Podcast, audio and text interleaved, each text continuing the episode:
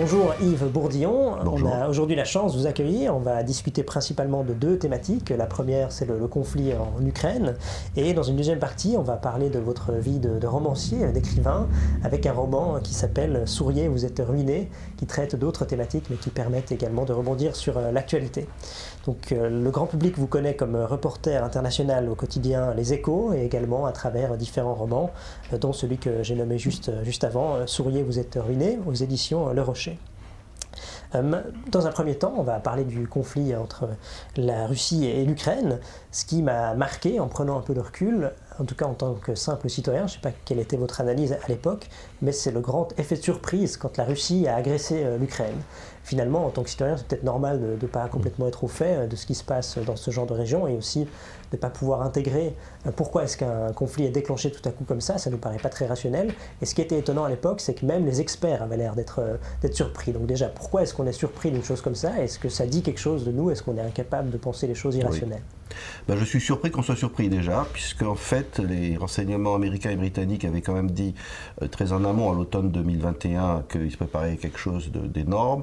Et d'ailleurs, les échos, enfin mon correspondant à Moscou et, moi-même, j'étais envoyé spécial à Kiev en novembre, et j'avais été sur à Mariupol, et j'avais bien vu le dispositif qui se mettait en place. J'avais deviné à demi-mot par les responsables ukrainiens qu'il y avait quand même de quoi s'inquiéter, ne serait-ce que Poutine d'abord ne bluffe jamais.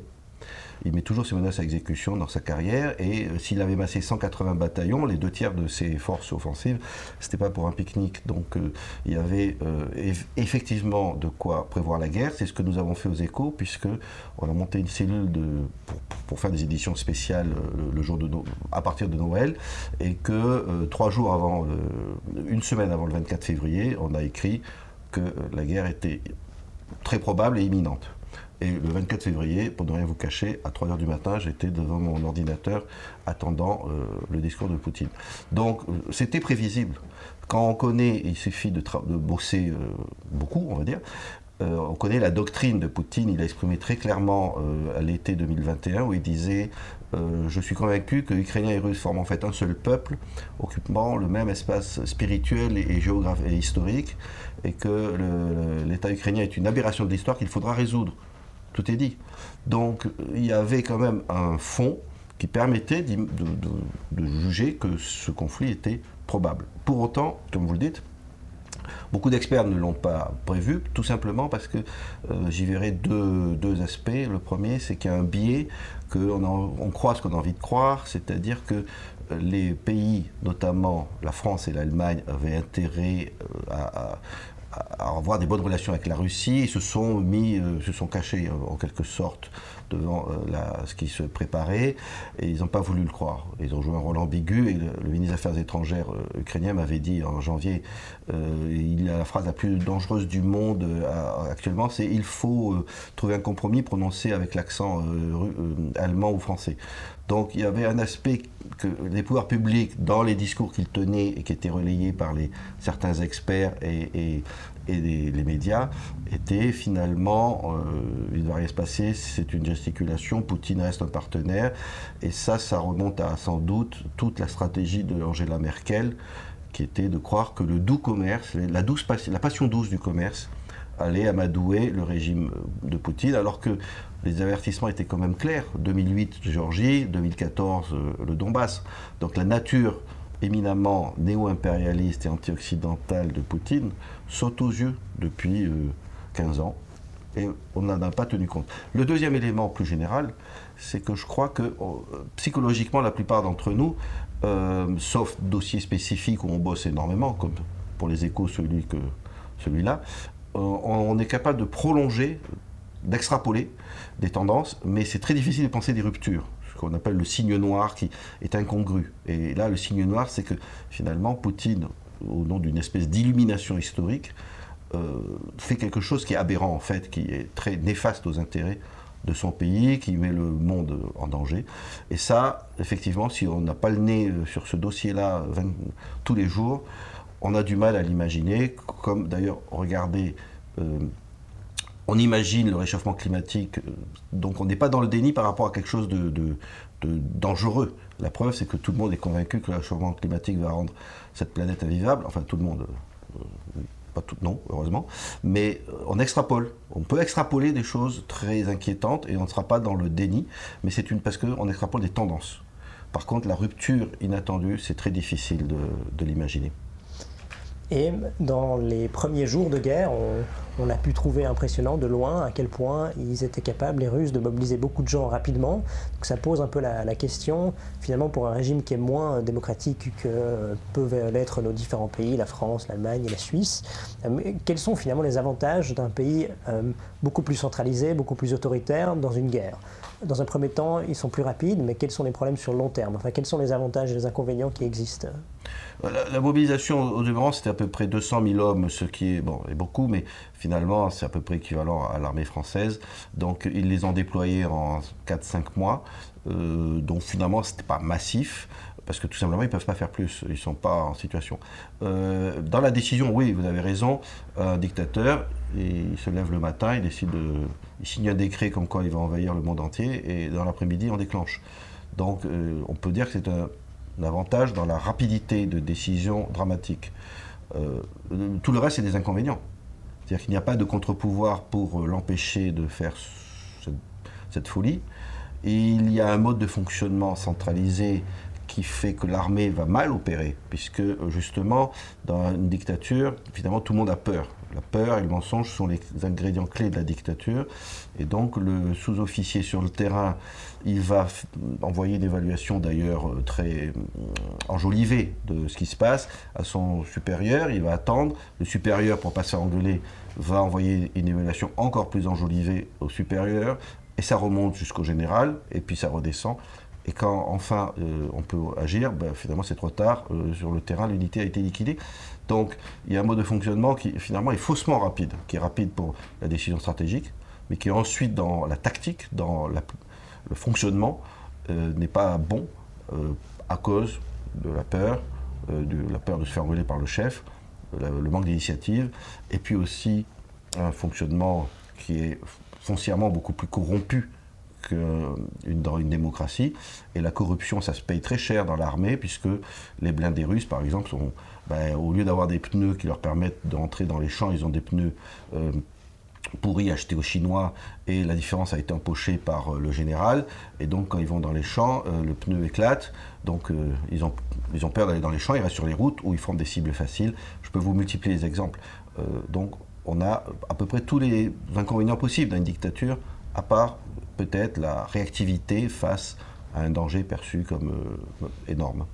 Et donc ces informations qui s'avèrent être euh, bah, bah, fausses finalement, une mauvaise interprétation de ce qui se passe sur le terrain parce qu'on a peur de dire à son supérieur, euh, c'est ça qui fait qu'avec le temps, vous avez l'impression que l'Ukraine reprend des forces, reprend de la place, alors qu'on avait l'impression qu'elle pouvait se faire renverser tout au début. Donc c'est cet aspect-là qui a été accentué par le fait que les sous-officiers ukrainiens ont été très bien formés par euh, des homologues américains et qui ont développé cette capacité qu'on a vue sur le terrain d'adaptabilité, de, prise d'initiative. Donc euh, il y a une différence énorme là-dessus. Il y en a une autre, c'est qu'ils se battent pour leur pays avec donc un courage, un, patriotisme euh, que n'ont pas les Russes, puisque les soldats russes se demandent ce qu'ils font là. Certains d'ailleurs, on, leur a dit qu'ils partaient pour faire des exercices. Et, et, ils se battent pas pour leur pays, ils se battent pour en envahir un autre. Quand même très différent. Donc on voit bien effectivement un mode de fonctionnement beaucoup plus efficace. Bon, il faut quand même rajouter des facteurs qui ne sont pas humains, qui sont tout simplement que euh, les Ukrainiens disposent des renseignements satellites américains qui sont excellents, euh, des, de drones turcs ou des drones d'observation occidentaux, euh, et puis surtout des fameux lance-missiles anti-chars, les fameux Javelin ou d'autres, des lance-missiles, des lance-grenades britanniques. Euh, qui ont permis de tenir. C'est-à-dire que les premiers jours de la guerre, moi je me souviens, j'avais cru qu'ils allaient s'écrouler parce qu'ils réagissaient pas. En fait, c'était normal, ils faisaient le dos rond. Euh, ils sortaient pas de leur base, ils ont attendu que les premières salves euh, passent. Et le vendredi, donc 36 heures après le début de la guerre, ils ont commencé à neutraliser, à détruire des, unités de parachutistes, des avions, et tout. Et là, bah, je me suis dit, c'est bon, ils vont tenir. Et ils ont tenu parce qu'ils étaient très bien équipés et puis ils ont un mode de fonctionnement euh, euh, agile. Donc c'est peut-être en résumé, on pourrait dire que la, guerre moderne, c'est plus tellement une question de nombre, une question de soldats, mais avant tout de gestion du savoir et de capacité de s'adapter. Ah bah oui, évidemment. D'ailleurs, elle ne l'est plus depuis des décennies. Quand on mesure les puissances de certaines armées, on compte les canons, les chars, les avions, ça n'a aucun sens. Parce qu'un avion, un seul avion de dernière génération, face à une escadrille de 12 avions de l'ancienne génération, c'est lui qui, gagne. Par euh, sa manœuvrabilité, les leurs, euh, les armes plus précises et rapides. Donc euh, on ne compte plus, il ne faut plus compter comme ça, il faut compter à la fois le degré, c'est une équation à 5 inconnus on va dire, premièrement le degré d'efficacité des armes, Deuxièmement, leur intégration dans un ensemble d'informations qui permet de tout comprendre du champ de bataille et de coordonner tout ça, et c'est une des faiblesses russes, c'est que l'aviation, par exemple, n'ose plus attaquer de peur de se faire descendre par sa propre artillerie, parce qu'ils ne se parlent pas bien. Euh, la, flotte russe, d'ailleurs, pareil, elle joue un rôle purement décoratif dans, cette guerre. Euh, elle, elle n'avance pas. Donc, il y a le deuxième aspect de compréhension du champ de bataille et de gestion en temps réel de l'information. Puis le troisième, qui est tout simplement la, la motivation des soldats, leur capacité à s'entraîner et surtout leur acharnement à défendre leur pays. Et on a parlé avant du, soutien occidental, euh, que ce soit en termes de, formation ou même en termes de, matériel. Un autre plan qui a été, euh, enfin qui a soulevé la, polémique dans, dans, la plupart des, pays quand elles ont été prises, c'est les sanctions. Les sanctions économiques, les sanctions même diplomatiques contre certains euh, hauts gradés russes ou les personnalités connues, les oligarques comme on les nomme. Qu'est-ce que vous, vous pouvez dire sur les sanctions? Est-ce que c'est quelque chose qui marche? Est-ce que ça n'a aucun sens? C'est simplement symbolique? Ça marche. D'habitude, ça ne marche pas. Parce que d'abord, elles sont contournées assez facilement par euh, du marché noir, euh, et puis qu'il y a aussi une capacité de résilience des économies en, face. Il y a très peu d'exemples où les sanctions ont obtenu le but politique recherché, euh, à part un peu l'apartheid, et encore c'est ambigu, en Afrique du Sud, et puis la Libye qui a, abandonné ses armes chimiques après 18 ans de sanctions. Donc là, normalement, ça ne marche pas les sanctions. Euh, en revanche, euh, là, ça marche pour, euh, malgré ce que disent certains, qui d'ailleurs, à qui j'ai envie de dire, bon, ok, alors, il ne faut pas sanctionner économiquement la Russie. éventuellement, vous ne voulez pas non plus leur livrer des armes, donc au moins assumez et dites que vous voulez que l'Ukraine soit absorbée par Poutine, parce qu'il se réfugie derrière des formules niaises ou vides du genre il faudrait s'asseoir autour d'une table et négocier. Mais dans la guerre, comme d'ailleurs dans, dans, la vie courante, les négociations, c'est en fonction d'un rapport de force. Et le rapport de force, il est militaire et économique. Et là, les sanctions marchent, et ceux qui disent qu'elles ne marchent pas se trompent sur leur mode de fonctionnement et leur objectif, qui n'est pas de mettre l'économie russe à genoux, puisque ça, ce serait d'abord éthiquement euh, discutable, et puis euh, difficile, puisque c'est quand même un pays très résilient, qui peut vivre en autarcie sur le plan alimentaire. Mais c'est de ruiner son industrie de la défense, d'empêcher l'armement russe d'être reconstitué. Je vous donne juste un exemple de nos jours, les missiles de croisière de haute précision sont vitales sur un champ de bataille. La Russie en avait à peu près 3, probablement 3000, en a tiré 2500. Donc bientôt ils seront à stock zéro et euh, ils ne peuvent pas en produire parce que euh, euh, c'est des centaines de composants dont la majorité viennent de pays occidentaux et que les Chinois ne peuvent pas produire euh, dans l'après-midi, et d'ailleurs ne veulent pas, parce que la Chine, il faut bien voir qu'elle n'est pas du tout contente de cet aventurisme russe qui euh, déstabilise euh, l'économie mondiale alors que c'est une puissance exportatrice et conservatrice, et que c'est très dangereux pour elle. Donc les sanctions sur le plan d'entraver l'effort de guerre russe, en empêchant les importations en Russie, sont assez efficaces, évidemment pas immédiates, mais on est en train de le voir. Et puis on voit aussi que les industries civiles, l'aéronautique, euh, euh, l'automobile, elle aussi, faute de composants, est à l'arrêt. La production automobile en Russie a été divisée par 20 cet été. Vous avez évoqué avant le fait que si les sanctions avaient un impact négatif sur la population, ce ne serait pas forcément éthique. Est-ce qu'on est qu'on était sûr qu'il n'y avait pas de possibilité qu'il y ait un impact négatif sur la population bah, Il y a quand même un impact négatif, ne serait-ce que vous mettez les gens au chômage. Donc c'est méchant. Euh, mais c'est pas, on ne va pas essayer de les faire mourir de faim. D'abord, parce qu'on ferait mourir de faim des gens qui finalement euh, ne sont pas forcément favorables à la guerre. et puis, il y a aussi le, risque qu'on du ralliement autour du drapeau. C'est souvent comme ça que les sanctions échouent. C'est que des gens qui étaient contre le régime, finalement, bon, on se met derrière le régime. Donc là, sur le cas de la Russie, il est évident que les sanctions n'ont pas affecté le niveau de vie de manière dramatique de la majorité des Russes, un peu parce que le gouvernement a pris des mesures coûteuses, mais qui ont minimisé euh, l'impact dans la vie quotidienne. Hein. Les magasins sont toujours achalandés. Et puis parce que les sanctions, il y avait des, des, exceptions, des exceptions sur euh, l'alimentaire, le, pharmaceutique, en fait sur des produits, parce que tout simplement en termes de communication, ce n'était pas euh, gérable autrement. D'ailleurs, les sanctions contre l'Irak, c'était pareil. Il y avait des exceptions, il y en a aussi contre l'Iran. On ne touche pas à trois ou quatre secteurs clés.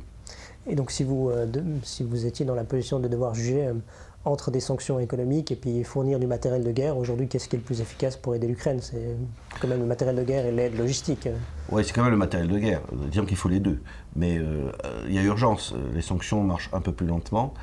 Le matériel de guerre, c'est parfois le, tout se joue en une semaine ou deux. alors que les sanctions, c'est sur des mois. Donc là, euh, reprendre le Donbass avant que les territoires soient annexés par la Russie, il y a une course contre la montre. En plus, il y a l'hiver qui arrive, qui est souvent défavorable aux offensives. Donc euh, c'est le matériel de guerre, et c'est là où d'ailleurs, après des hésitations, les Occidentaux au printemps ont pris les bonnes décisions. C'était pas évident parce que on est quand même des pays un peu pusillanimes et très divergents sur l'analyse de, la situation, mais finalement, on a livré à peu près ce qu'il fallait. Et, ce qui fait la différence, c'est notamment les fameux 18 batteries de lance-missiles multiples mobiles américains, les IMARS. Euh, donc euh, après, il y a d'autres armes tout à fait euh, importantes. La question est de savoir si les Américains vont livrer ce qu'on appelle les ATACM, d'autres missiles à longue portée. Je soupçonne qu'ils en ont peut-être déjà livré deux ou trois. Et puis les avions. Alors là, il y a la problématique sur les F-16 je crois que c'est pas très, ça n'a aucun sens de livrer des F-16 que même les pilotes américains les plus aguerris mettent trois ans à domestiquer. Donc euh, euh, voilà. Mais au moins, on a, livré ce qu'il fallait et les Occidentaux vont continuer à livrer. On a parlé de la dépendance de la Russie envers les pays étrangers pour euh, renouveler son matériel de guerre. On a également beaucoup euh, entendu euh, de débats dans les différents pays de la dépendance des Européens ou des Occidentaux en général envers la Russie, donc typiquement euh, pour l'accès au gaz.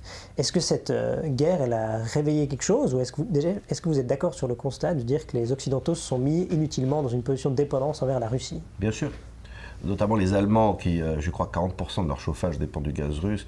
Et alors, ça leur a donné peut-être un avantage compétitif avec une énergie bon marché pendant des, années pour leur industrie, mais euh, sous la pression notamment des écologistes, ils avaient fermé le nucléaire et maintenant ils le payent. Et, donc ça, fait, ça illustre euh, les nombreux dossiers où les écologistes ont joué un rôle euh, extrêmement néfaste. Alors, c'est d'ailleurs assez. Ça manque pas de sel que les écolos dans la coalition au, pouvoir actuellement en Allemagne soient parmi les plus fermes contre la Russie. C'est quand même grâce à eux que l'Allemagne se retrouve dépendante. Alors, euh, la situation est très contrastée entre pays. Euh, le, mix énergétique français dépend du gaz russe à hauteur de 2% et demi à peu près.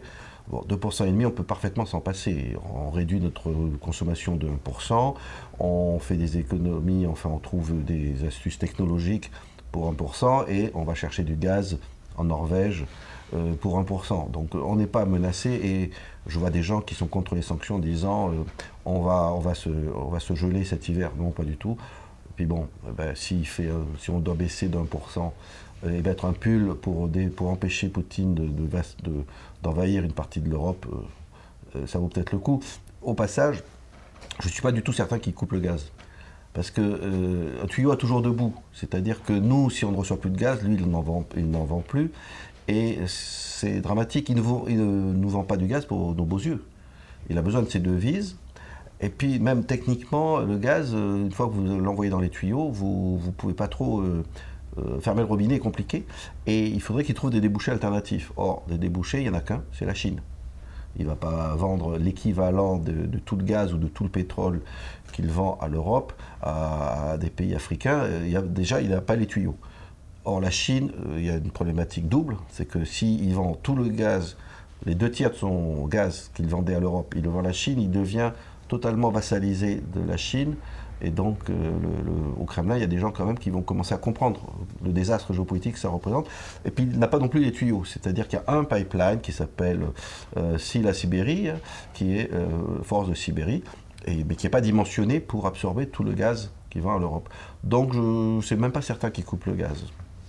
Et vous avez l'impression que cette euh, situation où la population, en tout cas une partie, s'est rendu compte de notre dépendance envers la, Russie, en fonction du pays, c'est beaucoup plus grave, évidemment, comme vous l'avez montré pour la France et, l'Allemagne. Est-ce que vous avez l'impression que ça, aura des conséquences? Est-ce qu'on va euh, en tirer les conséquences en disant que plus jamais on veut se mettre en danger sur des thématiques autant importantes que l'énergie? Bah, J'espère, sinon c'est qu'on est particulièrement crétin. Euh, donc déjà, on voit quand même qu'il y a euh, ça y est, le nucléaire qui, était le grand tabou, il fallait fermer le nucléaire, qui, assurait notre indépendance. Euh, beaucoup de gens reviennent en arrière. Bon, les, écolos français ne peuvent pas se dédire là-dessus. Euh, les, Allemands ont commencé à évoluer.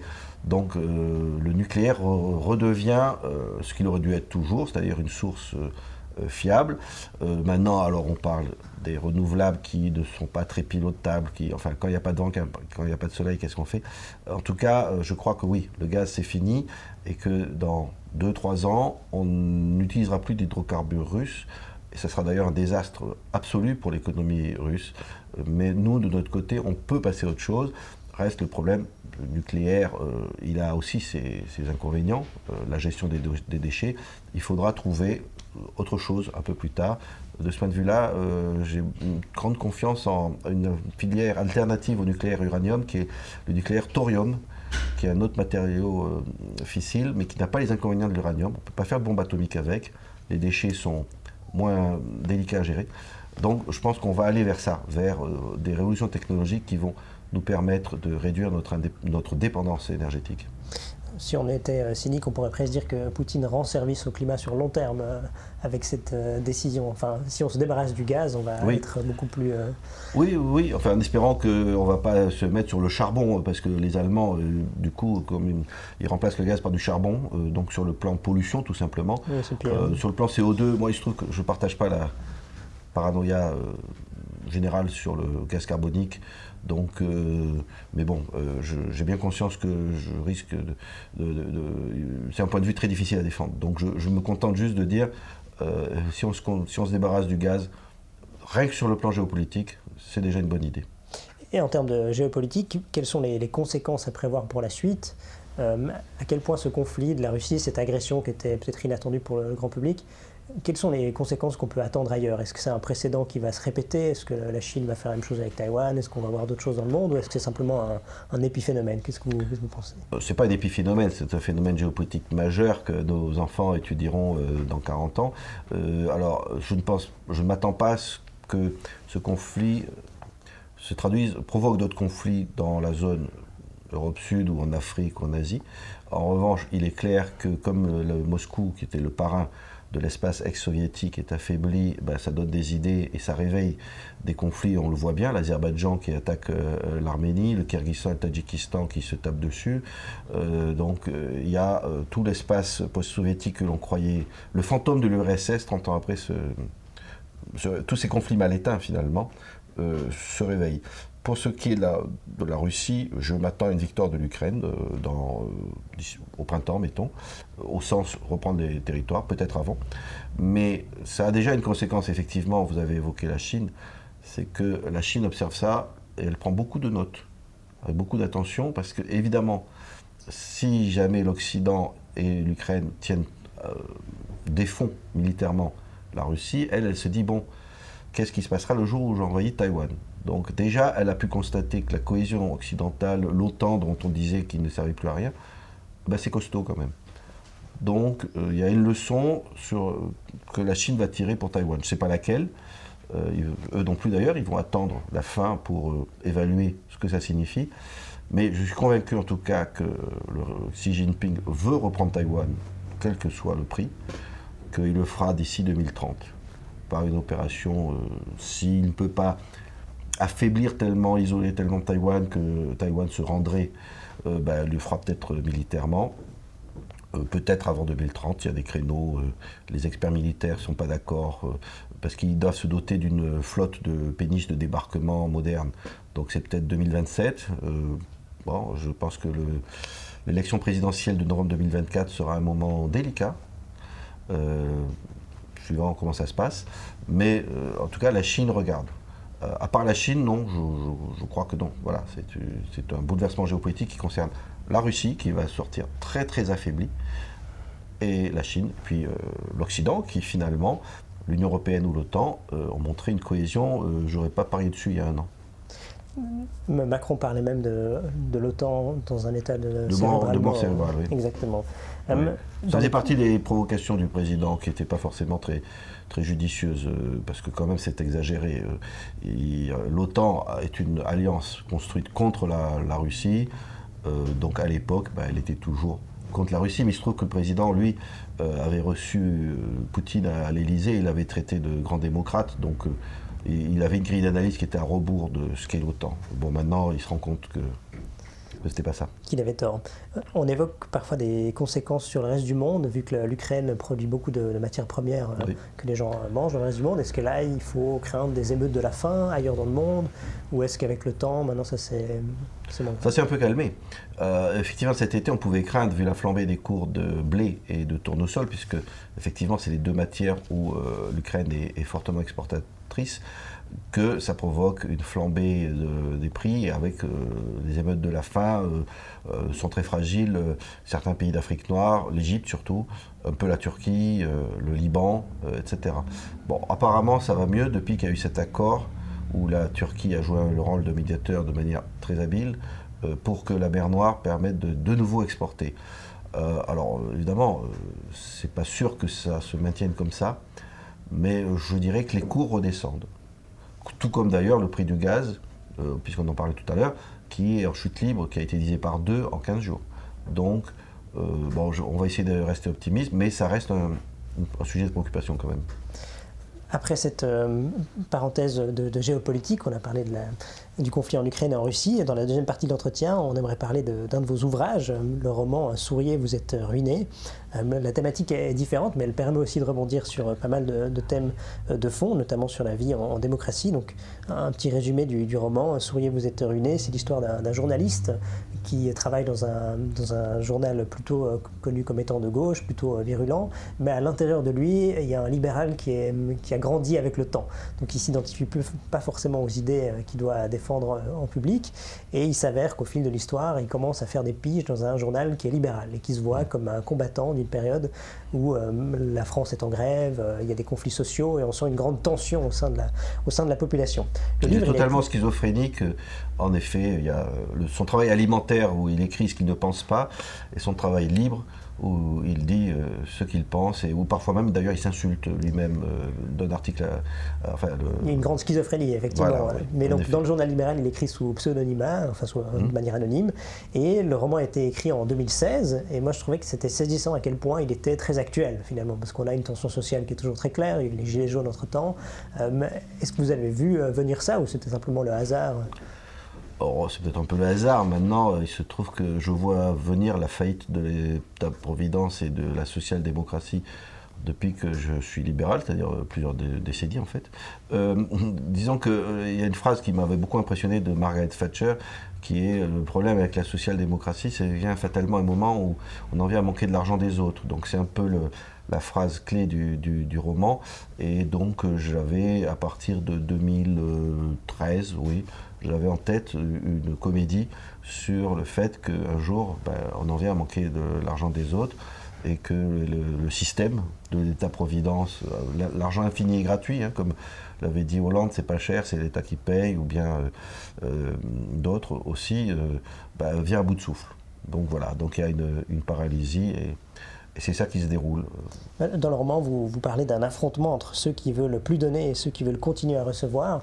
Et on l'a vu de manière euh, un peu même euh, quasiment euh, ridicule quand il y a eu les Gilets jaunes, parce qu'ils se plaignaient d'être trop taxés, mais en même temps ils demandaient des dépenses supplémentaires de l'État en partie. Mm. Donc il y a ce paradoxe qui est resté au fil du temps. Et est-ce que ce n'est pas la tension euh, intrinsèque au sein d'une social-démocratie C'est que chacun veut sa part de la rente. Ben, euh, beaucoup sont dans les deux camps à la fois. C'est-à-dire qu'on estime qu'on paye trop d'impôts, mais on attend de l'État qui vous fournisse beaucoup.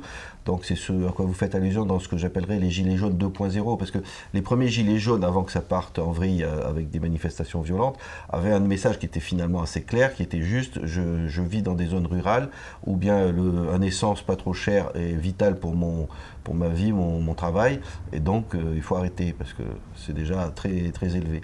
Donc euh, il y a une tension du fait que chacun d'entre nous profite de ce système tout en sans se rendre compte qu'en fait il n'en profite pas du tout. Parce que les gens qui vous disent, quand je suis au chômage, heureusement que l'État est là, pour me donner euh, des allocations. Oui, mais posez-vous la question quand même que peut-être que vous avez été euh, lourdé parce que votre entreprise n'est plus compétitive. Et pourquoi n'est-elle plus compétitive? Parce que euh, en France, le coût du travail, c'est la moitié. Quand vous, en fait, les Français sont bien payés sans s'en rendre compte.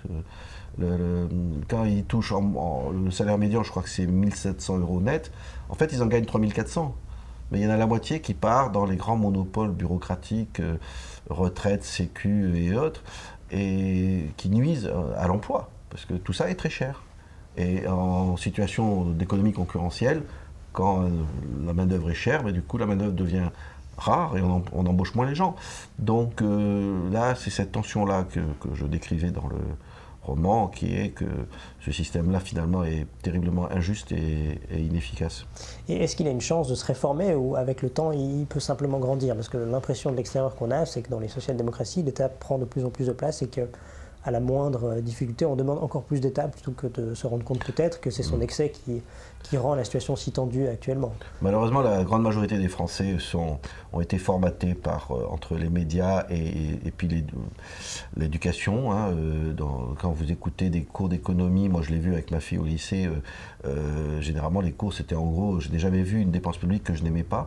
Donc il y a tout un, malheureusement, depuis des, longtemps, les sciences humaines, les universités en France sont quand même orientées vers cet étatisme-là. Et une prise de conscience me semble assez difficile parce qu'en plus, il y a tout un système, qui soit de gauche ou de droite, qui a intérêt. C'est-à-dire qu'il y a des rentes de situation. Euh, moi, j'aurais tendance à résumer en disant que la France est un pays qui a été un peu kidnappé par sa haute administration et qu'une prise de conscience sera très difficile avant une banqueroute. Euh, donc il faudra sans doute une crise grave des finances publiques pour que euh, on dise ben non là on peut plus. Je crois que les Suédois l'avaient vécu en 1992 c'était pas une banqueroute, mais enfin à un moment ils se sont rendus compte que c'était plus possible. Les Britanniques, en 1976, euh, ben, c'est comme ça que Thatcher est arrivé au pouvoir. Euh, je vois pas beaucoup de Thatcher euh, en France, mais il y en a peut-être deux ou trois euh, au, LR. la, frange libérale des LR, ils doivent être trois et, 90% ne sont pas là-dessus, mais bon, j'essaie de garder l'espoir. en tout cas, il faudra sans doute des événements dramatiques pour la prise de conscience et une évolution lente n'est pas possible parce qu'il y a trop d'intérêt, il y a trop de rente. Donc il faudrait quasiment un choc externe, un moment Thatcher pour, pour la France. Dans le, dans le roman, c'est intéressant parce que le, journaliste qui, est donc, euh, qui s'est révélé être libéral au, fil du temps, il travaille dans un journal qui est le contraire de ses opinions, plutôt de gauche, étatiste, etc et il doit piger de manière anonyme dans un journal libéral et ça pose un peu la question parce qu'il n'ose pas forcément l'avouer à ses amis, euh, à sa famille, il le cache un peu, il l'avoue à certains, ça crée des tensions. Et euh, en lisant, je me suis posé la question est-ce qu'on arrive à différencier les êtres humains, euh, leur opinion? Est-ce qu'on peut aimer quelqu'un malgré le fait qu'il défende une vision de la société qui n'est pas la nôtre? Ben, Heureusement. Heureusement, c'est même pas que ça serait pas que ça serait moins intéressant de ne parler qu'à des gens avec qui vous êtes d'accord. D'ailleurs, en France, si vous êtes un libéral de droite, euh, comme c'est mon cas, euh, j'appelle ça libéral patriotique, parce que j'aime pas le mot conservateur. Bah, si vous ne fréquentez que des gens qui sont d'accord avec vous, vous allez fréquenter 1% de la population. Donc, heureusement qu'on peut fréquenter des gens avec qui on est foncièrement désaccord. Alors évidemment, si c'est absolument détestable par un nazi ou, un, un, communiste, c'est pas non plus très facile, mais c'est compliqué. Et pour d'ailleurs, euh, même ça, c'est pas forcément rédhibitoire, parce que euh, la résistance, ça dépend du contexte. La résistance a quand même vu des gens d'extrême droite, euh, ceux qui n'étaient pas collabos, mais il y en avait dans la résistance des gens d'extrême droite alliés avec des communistes. Et d'ailleurs, puisqu'on parlait de l'Ukraine, une anecdote qui est assez incroyable, c'est que le fameux régiment Azov, qui est réputé à compter beaucoup de néo-nazis, dedans, il y a des soldats donc parfaitement néo-nazis, avec tous les tatouages qu'il faut, qui font le coup de feu à côté de camarades juifs. Ça doit leur faire bizarre, mais euh, bon, euh, voilà, il y a des circonstances dramatiques où on surmonte des antagonismes, euh, heureusement. Et dans le roman, il y a également une, critique indirecte du, journalisme. Vous, vous expliquez notamment que bah, le journaliste euh, dans le roman, il s'appelle euh, Fred, et lui, il trouve que son journal, il passe parfois trop de temps à expliquer ce qu'il faut penser plutôt que de décrire la situation.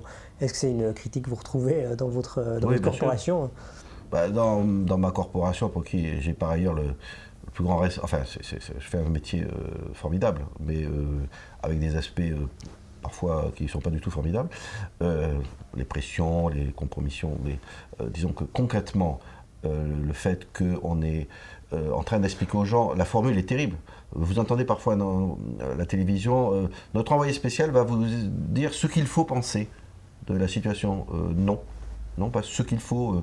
Si, vous n'avez pas envie de penser, vous ne pensez pas, ou si vous avez pensé autre chose. donc pour moi, le journalisme, c'est on donne des faits et après, les gens euh, se font leur propre opinion. Alors évidemment, si on ne donne que des faits, euh, ce qu'on appelle euh, les 5 W, qui, what, who, where, when, why, qui a fait quoi, où, bon, ben, ça fait une dépêche AFP de trois lignes.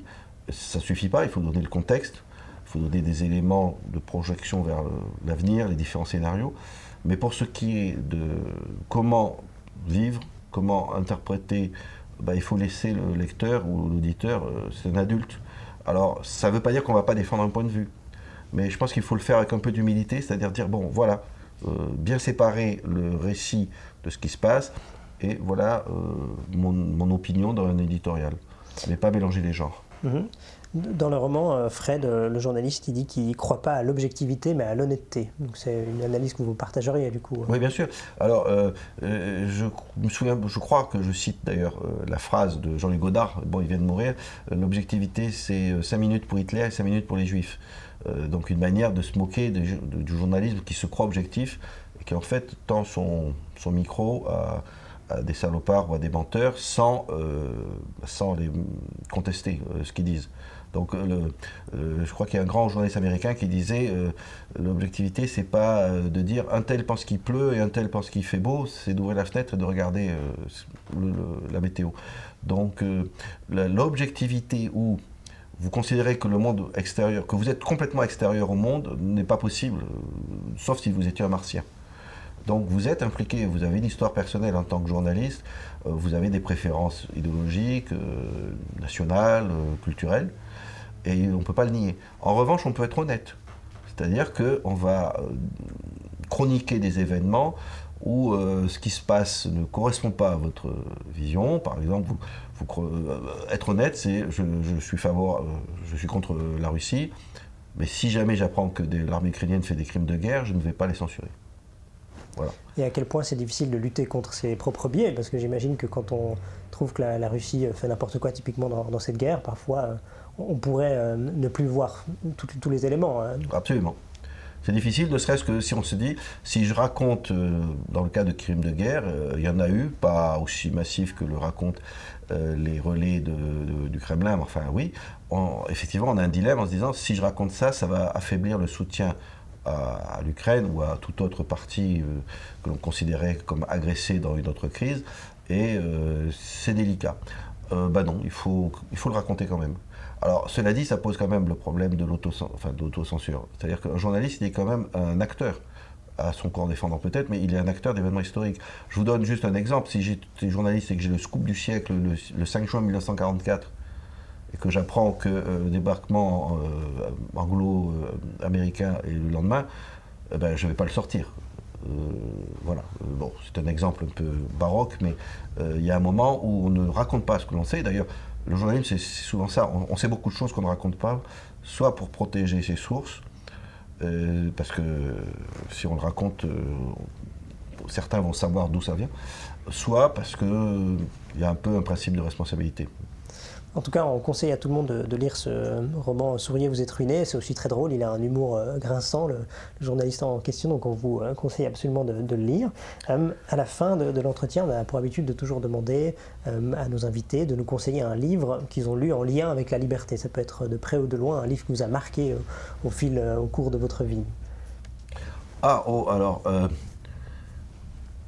Bon, bah, je vais vous en donner Alors, euh, trois, c'est trop gourmand, mais oui, je vous les donne quand même. Ça va. Euh, la Boétie, euh, forcément, La de servitude la servitude volontaire. volontaire, qui, qui est magistrale.